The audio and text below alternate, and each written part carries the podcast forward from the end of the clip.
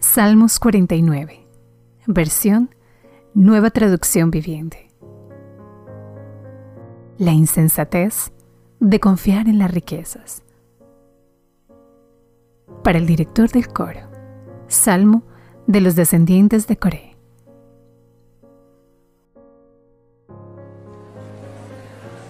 Escuchen esto todos los pueblos. Presten atención, habitantes de todo el mundo, los de las altas esferas y la gente común, ricos y pobres. Oigan,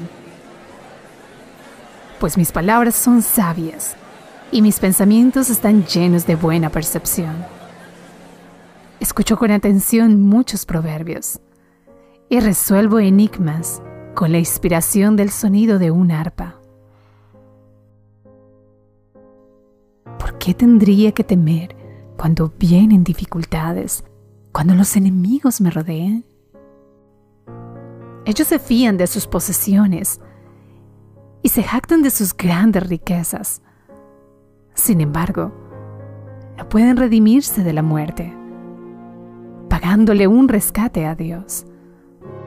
La redención no se consigue tan fácilmente, pues nadie podrá jamás pagar lo suficiente como para vivir para siempre y nunca ver la tumba. Los sabios finalmente tendrán que morir al igual que los necios y los insensatos, y dejarán toda su riqueza atrás. La tumba es su hogar eterno, donde permanecerán para siempre. Podrán ponerle su propio nombre a sus propiedades, pero su fama no durará. Morirán, al igual que los animales. Ese es el destino de los necios, aunque sean recordados como si hubieran sido sabios. Como ovejas, son llevados a la tumba, donde la muerte será su pastor.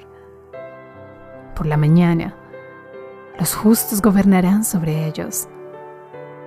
Sus cuerpos se pudrirán en la tumba, lejos de sus grandiosas propiedades. Pero en mi caso, Dios redimirá mi vida, me arrebatará del poder de la tumba. Así que no te desanimes cuando los malvados se enriquezcan y en sus casas haya cada vez más esplendor. Pues al morir no se llevan nada consigo. Sus riquezas no los seguirán a la tumba. En esta vida se consideran dichosos y los aplauden por su éxito. Pero morirán, como todos sus antepasados, y nunca más volverán a ver la luz del día. La gente que se jacta de su riqueza no comprende. Morirán, al igual que los animales.